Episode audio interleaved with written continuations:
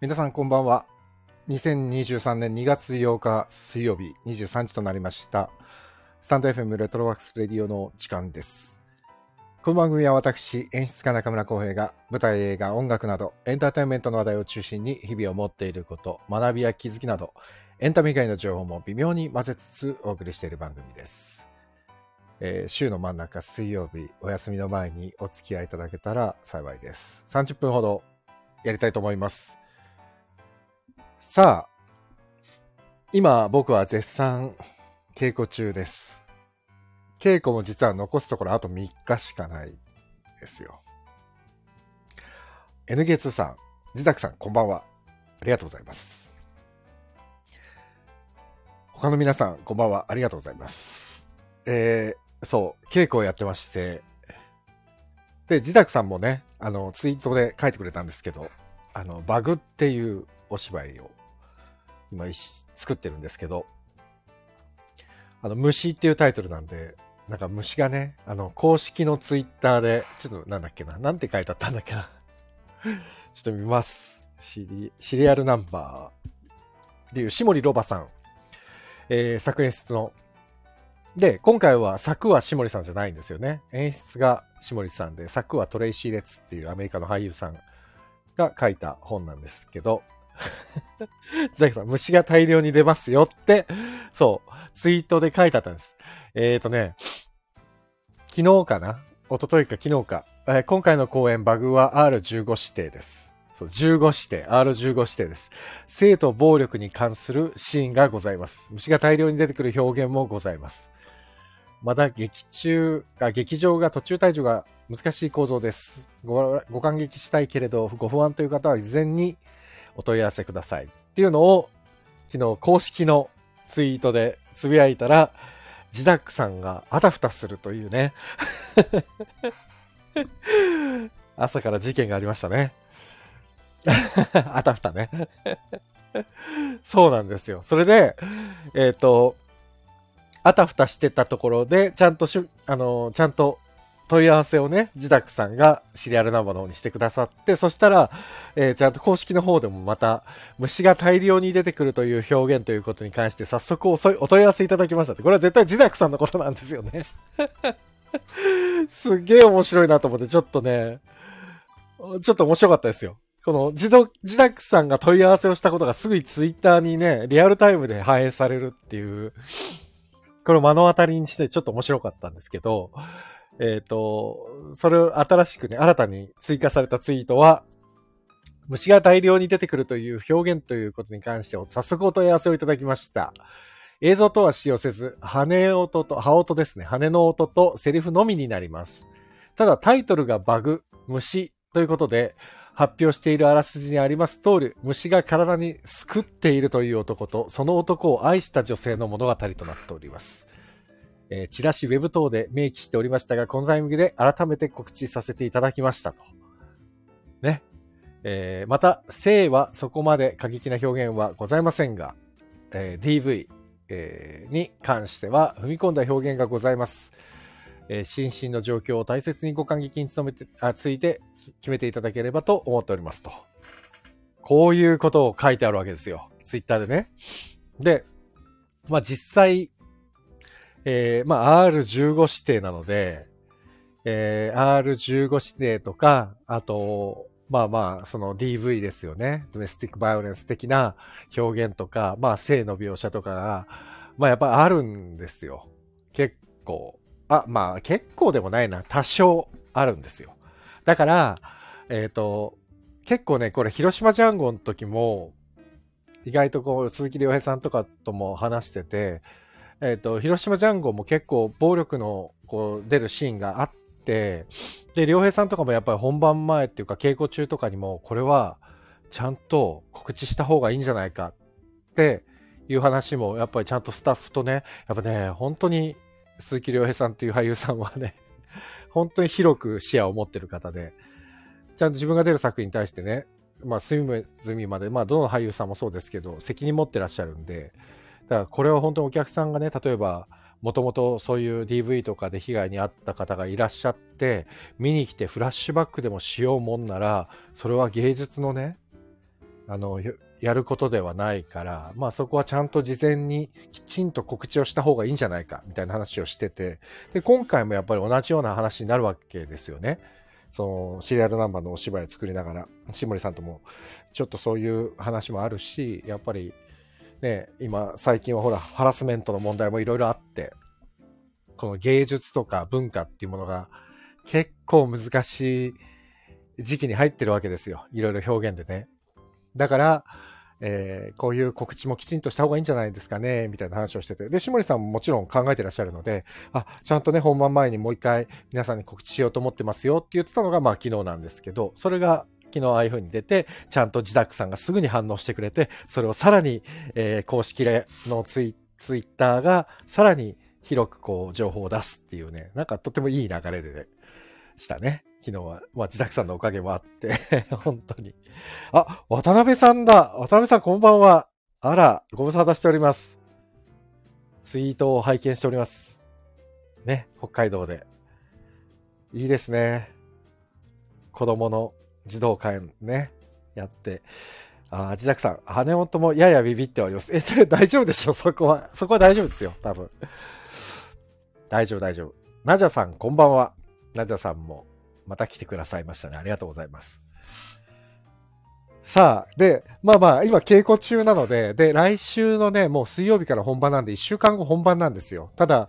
まあ、舞台はね、えっ、ー、と、劇場に入ってて、数日間、まあ、舞台作ったりとか、照明音響の合わせとかがあるので、えっ、ー、と、本番が始まるのは水曜日だけど、劇場に入るのはもうちょっと前なんですよね。だから稽古期間はもうすぐ終わり、もう終わり、今週中には終わってしまうので、その後は劇場入って、えー、準備をすると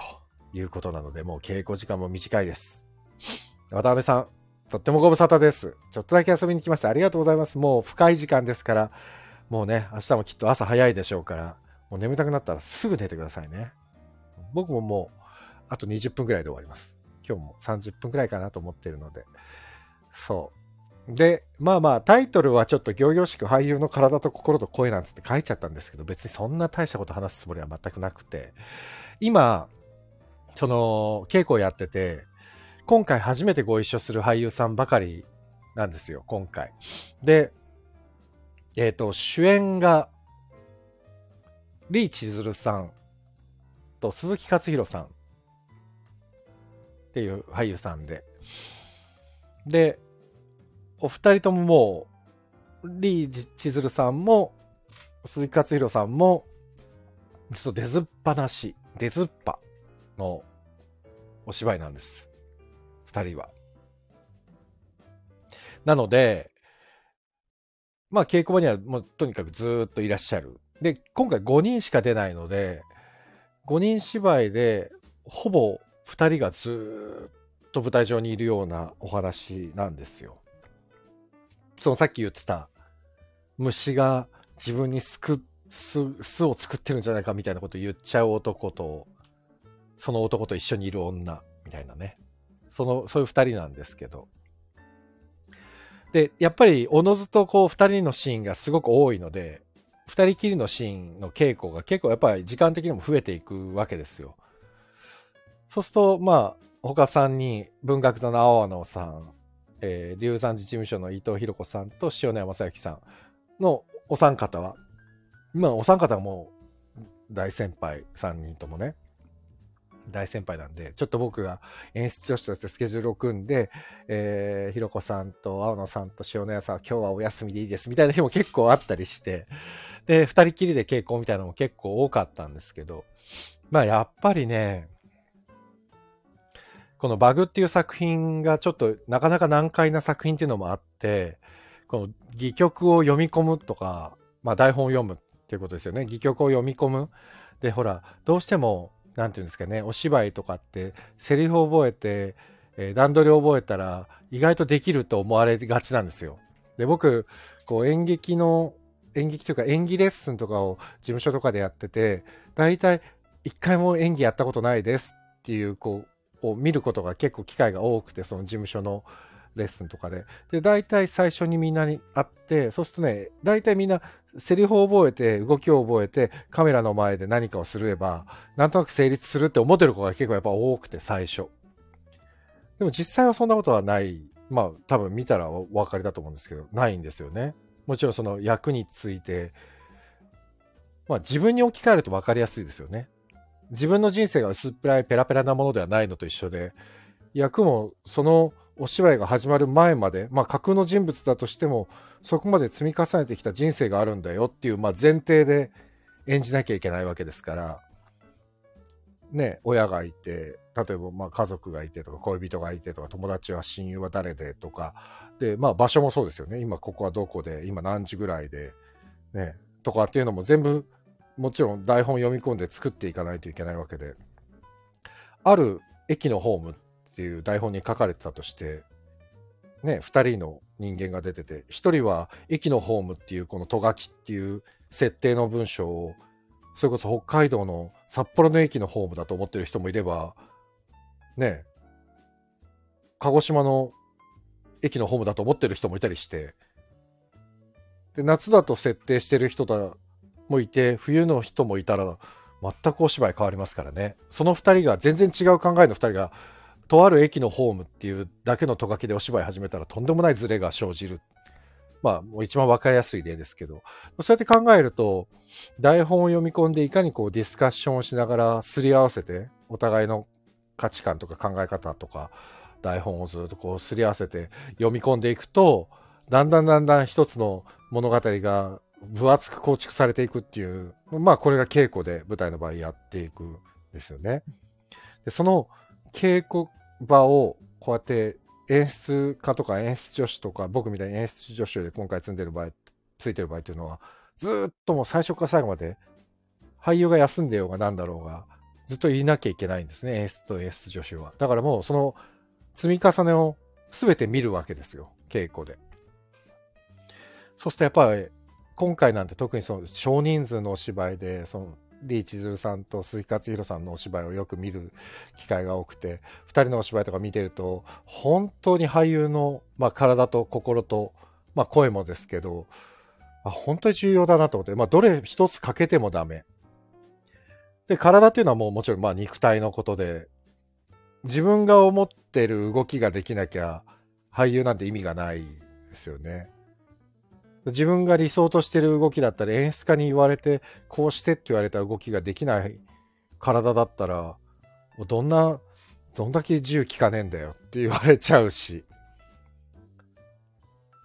で、まあ演出家っていうのは僕も演出やってて、自分のこと思いますけど、理不尽なんで言うことが大抵。なんつうんですかね、この、もうむちゃくちゃなんですよね、正直。自分のイメージ、頭の中であるイメージをで、台本上は二次元じゃないですか。表面、平面なんで、それを頭の中で立体的にイメージして、それを俳優に言葉を使って説明して、その言葉を理解してもらって初めて 3D になっていくわけですよね。だから演出家ってやっぱり言葉を知らなきゃいけないなと思うんですけど、その演出家がこの言葉で言ったことを俳優が自分の頭の中で咀嚼をししてこう考えて理解して自分の中に落とし込んでそれを体と心と声で表現するっていうのが、まあ、俳優なので要はそう考えると俳優ってまあハーベストとかやってても言ったんですけどバカにはできない。でバカっていうのは国数理者ができないバカではなくて人が言ってることを理解することができないとなかなか難しいとかいうのがあって、そう。で、人が言ってることを理解できるとかっていう、そういう表面的なものでもなくて、こう、コミュニケーションを取れるとか、人が言っていることを理解しようと努めることができるというか、そういう頭の良さというかね。うん。で、例えば共演者の俳優さんが言ってる解釈、こういう解釈で僕はお芝居やってるんだけど、どう思います？って言われた時に、それをちゃんと自分の中にすり込んで、こう、立体的に想像しながら、相手の立場になって物事考えられるかどうかとかね。難しいんですよね、俳優って実はね。えー、すごいコメントがごめんなさい。僕も本当コメントを読むベタで。えー、ロックさん、ロックさんこんばんは。いつの間に。えー、セット組場当たりゲネプロ。あ、そうそうそう。これがね、劇場入ってやることですね。タジマスターさん、こんばんは。タジマスターさん。忍者ですね。タジマスターさん。いい名前。なんか、タジマスターっていい名前ですね。ロックさん、その場所、状況、感情、行動を表現、再現できるか。そうですね。そうなんです。で、これって、すごい面白いのが、まあ、その場所とか状況とかっていうのは、実際、台本に書かれている以上、そこからあんまり逃れられなくて、とある駅のホームって書いてあった時に、まあ、駅のホームであることは間違いないわけで、そうすると駅のホームからは逃れられないんですよね。でただ、感情とか行動とか、まあ状況もそうなんですけど、演出家のさじ加減でいくらでも変えられちゃうんですよね。だから、駅のホームで笑っている女性がいるとかってと書きがあって、その、そこからスタートってなった時に、まあもちろんその後の展開を読んでいけば大体なんとなくなんで笑ってんのかっていうのは分かってくるんだけど、演出家が、こうこうこうで、こういう風に見せたいから、こういう感覚で多分笑ってると思うんだよね。みたいなことを演出家って結構自由勝手に言うんで、その時に役者が、うわ、全然自分が考えてた解釈と違うと思った時に、まあ自分ももちろん提案したりするんですけど、その時に演出家とうまくすり合わせたり、まあとりあえず演出家に言われたことをやってみようとしたり、まあ、演出家にもいろんなタイプがいるのと同じで、俳優にもいろんなタイプがいるから、まあ、演劇って面白いなと思う。まあ映画もそうですけど、もういろんな考え方の人がいろんな解釈のもと集まってそれをすり合わせて一個の物語ができていくっていうこの過程が実はすごい面白くてだからさっきの話に戻るんですけど、演出助手とか演出家っていうのはずっと稽古場に入れるから、まあ、その過程をずっと見続けられるから、そういう意味では、ね、バックステージものの物語見てるようなもんで、すごい面白い。だから、今日とかもリー・千鶴さんとか、糸かあ鈴木勝弘さんは、もう今日でも、まあ本番直前の今でも、このシーンのこの解釈はこれでいいんだろうかってまだ悩んでるわけですよ。まあ、当然ね。ギリギリの本当に本番直前まで多分俳優は悩み続けるんですよね。本当にこれはお客さんにちゃんと理解してもらえるんだろうかとか、この理解でお客さんは納得してもらえるんだろうかとか、かつ自分も納得してその状況の中に役としてそこに立ってられるんだろうかとか、これがヒリヒリしますね、稽古を見てて。えー、田島スターさん、俳優は全ての人よりも優れていないといけないと言われたことがあります。ええーすべての人よりも優れていないといけない。これはなかなかですね。まあでも、うん。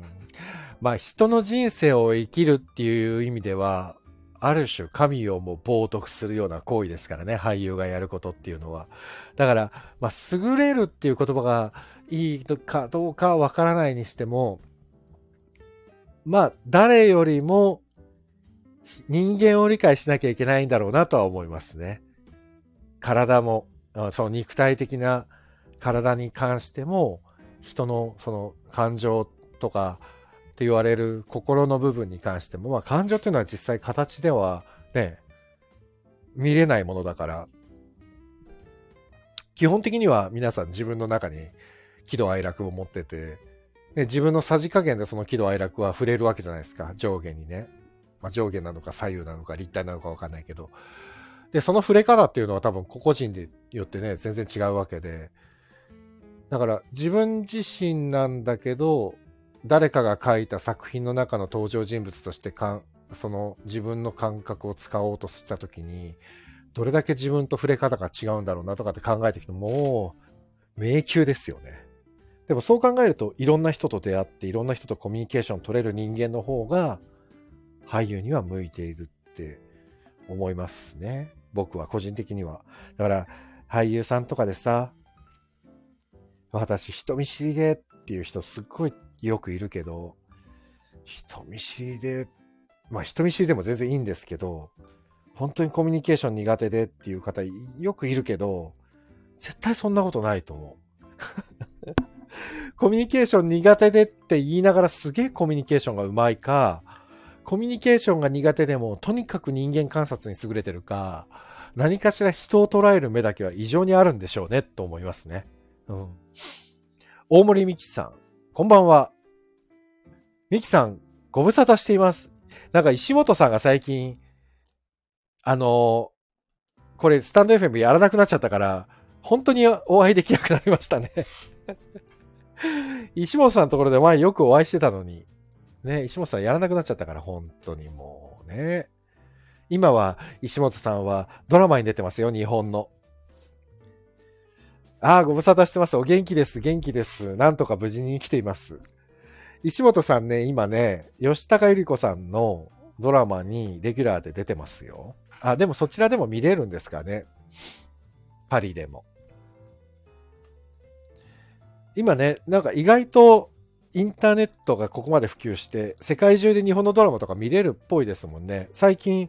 あの、日本に帰国してた僕の友人の宮武さんっていう子も、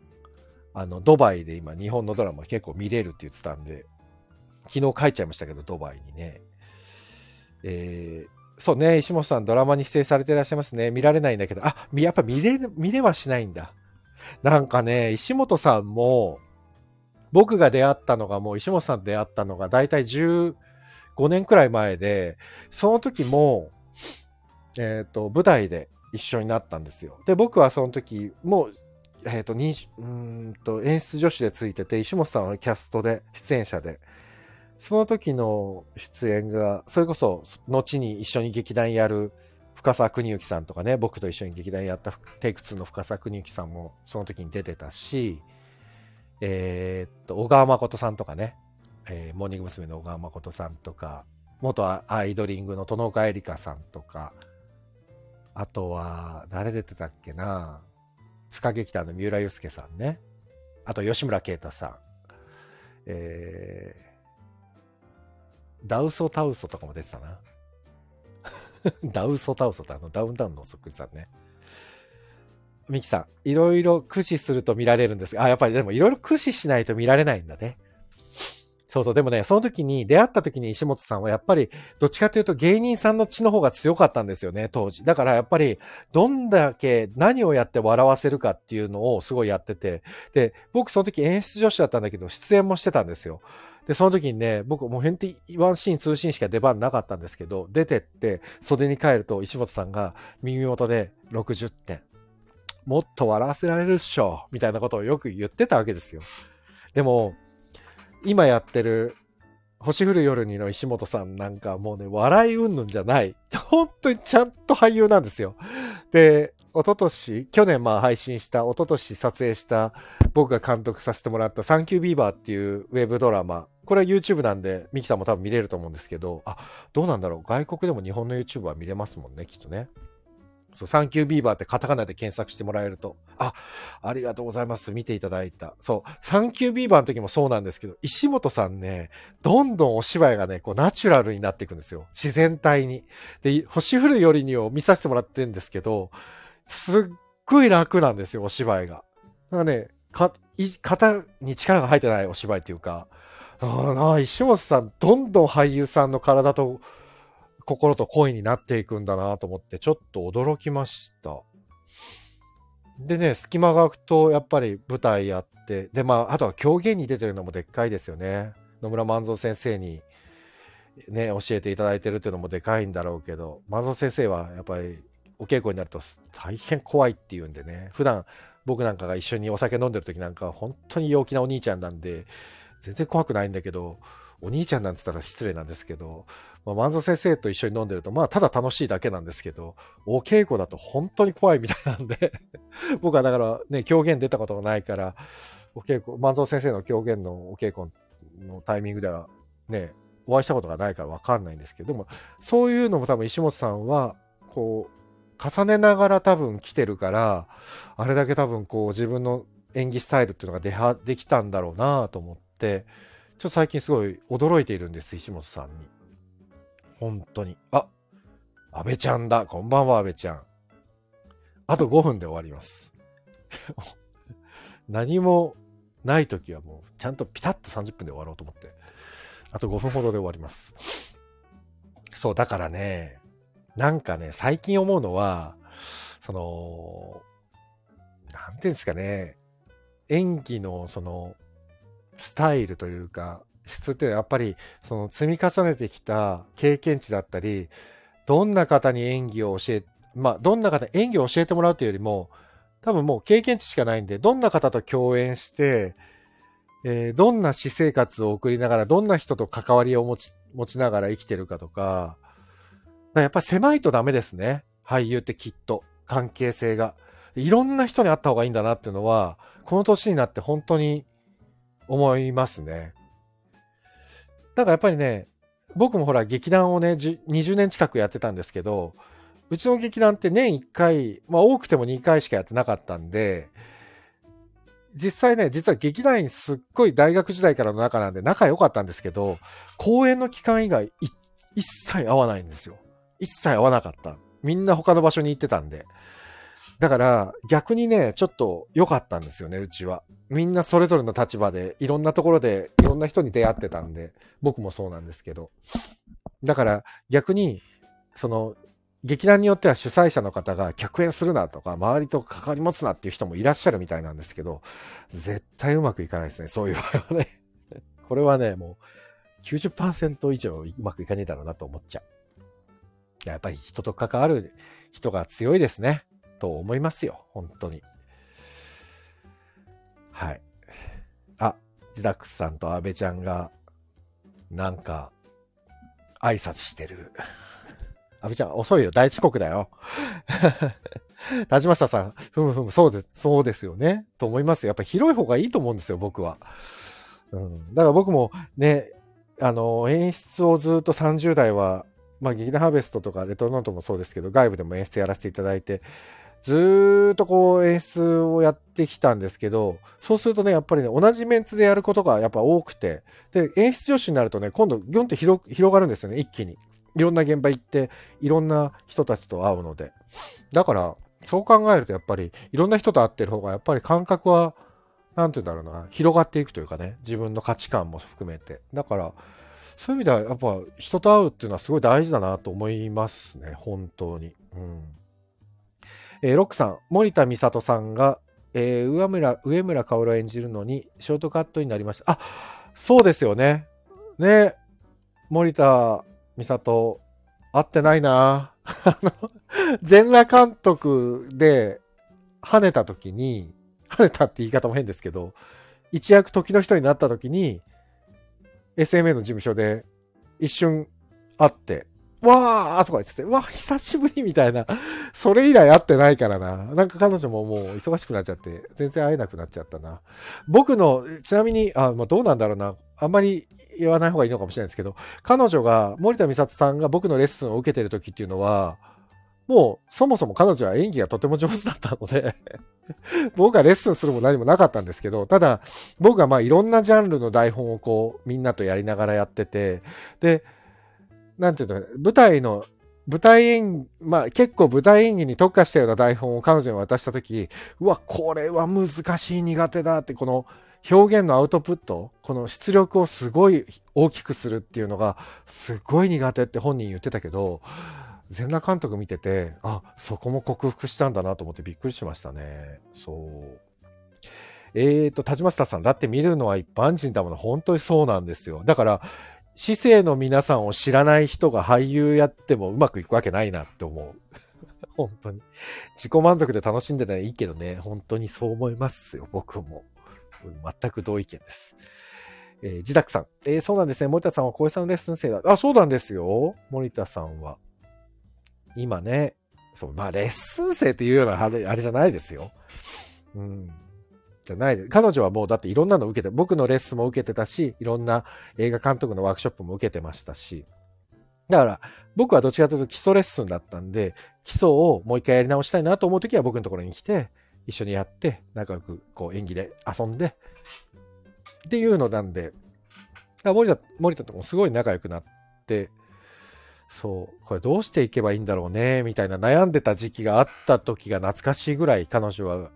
ね、今活躍してるからよかったですね。本当によかった。もうそういうのだけで僕は嬉しいです。さあ、30分経った。もう終わります。えー、締めます。終わりのテーマをかけよう。はい。なんか今僕はバーっと適当にかけちゃいましたけど、あ、喋っちゃいましたけど、いろんな演出家がいて、いろんな俳優がいて、だから、まあ今だと、例えば木村拓哉さんの、えー、なんだっけ、バタフライ。なんだっけ、何、何バタフライだっけあれ。織田信長のやつ。ああ、田島スターさん、さらばじゃあ、ありがとうございました。あ、レジェンドバタフライ。あれなんてすっごい評判いいですね。本当に。で、やっぱり木村さんってすごいなと思うのは、何やっても木村拓哉だって言われてたのに、やっぱり、すごい俳優さんなんですね、と思います。ちょっと見な、見に行かなきゃなと思ってるんですけど、3時間ぐらいあるんですもんね、あれもね。RRR も見たいから、2つ合わせると6時間かと思うと、ちょっともうなんかもう、うんってなるんですけど。まあでも、そう。まあ、俳優さんにもいろんなタイプがいるように、演出家にもいろんなタイプがいるんだけれども、田島スタさんが言ってた通り、見るのは結局一般の方なんで、その人たちが楽しめるものを作るには、やっぱり広くコミュニケーションを取りながら、いろんな人を見て、いろんな人と会話ができれば、きっといいんだろうなと、えー、今、稽古を見ながらも思います。だから、そういう意味では、勝弘くんもそうだし、えー、千鶴さん、リー・ツルさんもそうだし、先輩方3人方もそうなんですけど、本当に多分いろんな人に会っていろんな勉強しながら今まで来たんだろうなって台本の解釈をしてる皆さんの発言を聞きながら思います。すごいなと思う。ああ、レベルが高い。この人たちが考えてることはレベルが高い。すごいすごいって思いながらいつも稽古場にいるんです。まあもちろん下森さんもですけど。まあ僕もだから自分で自分が恵まれてるなと日々思う毎日です。お後がよろしいようでというわけで本日はありがとうございました。2月になりました。皆さん、なんかまだ寒い暑いが繰り返されますので、風邪などひかぬようお気をつけください。ミキさん、またパリからお願いします。自宅さんもありがとうございました。田島スターさんもありがとうございました。NK2 さんこんばんは。こんばんはじゃない。さようなら。ありがとうございました。またいつも NK2 さんも来てくれてありがとうございます。阿部ちゃんもありがとう。ミキさんまた というわけで、はい、ロクさんもおやすみなさい。ありがとうございました。皆さん、それではまた、えー、今週から来週にお会いしましょう。おやすみなさい。お相手は中村浩平でした。さようなら。